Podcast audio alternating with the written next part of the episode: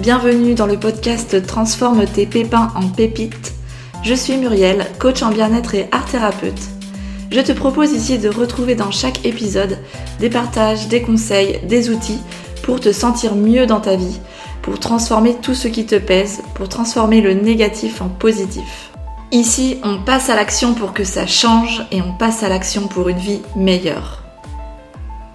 Nous voici pour un nouvel épisode, 21 jours pour mieux vivre ton hypersensibilité. Et aujourd'hui, on va continuer sur le troisième outil que tu peux mettre en place dès aujourd'hui. Alors si tu es hypersensible, peut-être que tu as tendance à te sentir rapidement fatigué, tu peux te sentir soudainement complètement HS et en plus ça a un impact sur tes émotions, ça a un impact sur ton humeur et sur ton entourage. Eh bien tout ça, ça veut peut-être dire que tu ne t'accordes pas de moments de pause, tu ne t'accordes pas des repos pendant ta journée, même si c'est que 10 minutes. Ou peut-être que tu ne respectes pas non plus ton rythme de sommeil. Lorsqu'on est très sensible aux énergies extérieures, eh bien, il est super important que tu puisses préserver un maximum ton énergie, que tu apprennes à te ressourcer, parce qu'en faisant ça, eh tu vas mieux vivre ton hypersensibilité. Donc ici, le troisième outil, c'est le repos. Et quand est-ce que tu sais à quel moment tu dois te reposer dans la journée?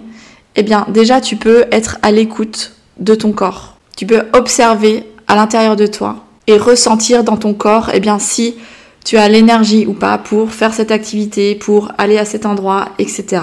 Et aussi, n'oublie pas, tu peux utiliser ton intuition parce que l'intuition est l'une des grandes qualités des hypersensibles. Donc tu peux te fier à 1000% à ton intuition qui va te dire si tu as besoin de repos à cet instant.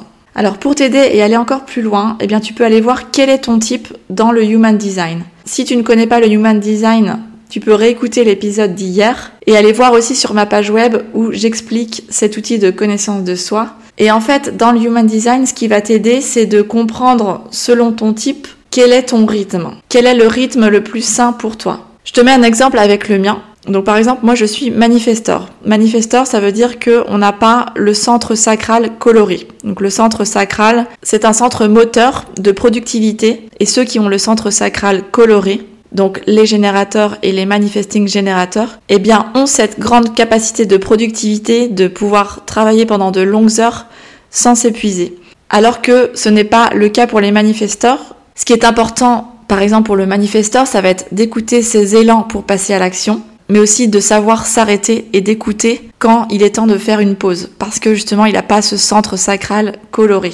Donc à toi de connaître quel est ton rythme qui te correspond le mieux, de manière à ne pas t'épuiser. Que tu sois d'ailleurs euh, générateur, manifesting générateur, peu importe le type dans ton human design. Ce qui est important, c'est que tu puisses identifier quel est le rythme le plus sain pour toi et comment tu vas faire pour le respecter. Moi, par exemple, quand je travaille, eh bien, je vais mettre des créneaux de deux heures où je vais me concentrer sur un seul sujet et ensuite je vais faire une pause. Et puis je vais reprendre plus tard encore sur un autre créneau de deux heures et euh, je vais me concentrer sur une seule tâche. Et pour respecter ton énergie, respecter tes temps de pause et de repos, eh bien il est important que tu puisses mettre des moments de détente dans ta journée. Alors pose-toi la question, qu'est-ce qui recharge tes batteries et qu'est-ce qui permet de préserver ton énergie? Est-ce que ça va être une activité loisir? Est-ce que ça va être du sport? Est-ce que ça va être de l'art, de la musique? Est-ce que ça va être être avec les animaux Être dans la nature? Est-ce que ça va être faire de la cuisine, ne rien faire du tout, faire de la lecture, etc. Trouve-toi cet espace dans ta journée qui va t'aider à te reposer et à recharger tes piles. Et pour ça, eh bien, le challenge du jour, c'est que tu changes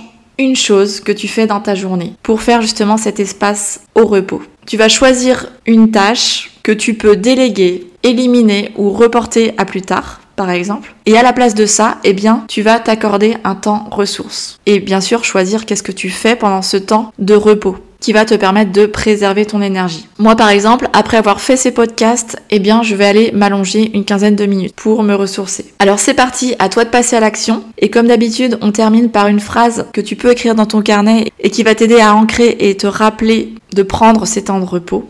Alors prends ta plus belle plume et écris Le repos te permet de préserver ton énergie et te recharger les piles pour mieux repartir. Et sur ça, je te laisse et te dis à demain pour un nouvel épisode. Ciao ciao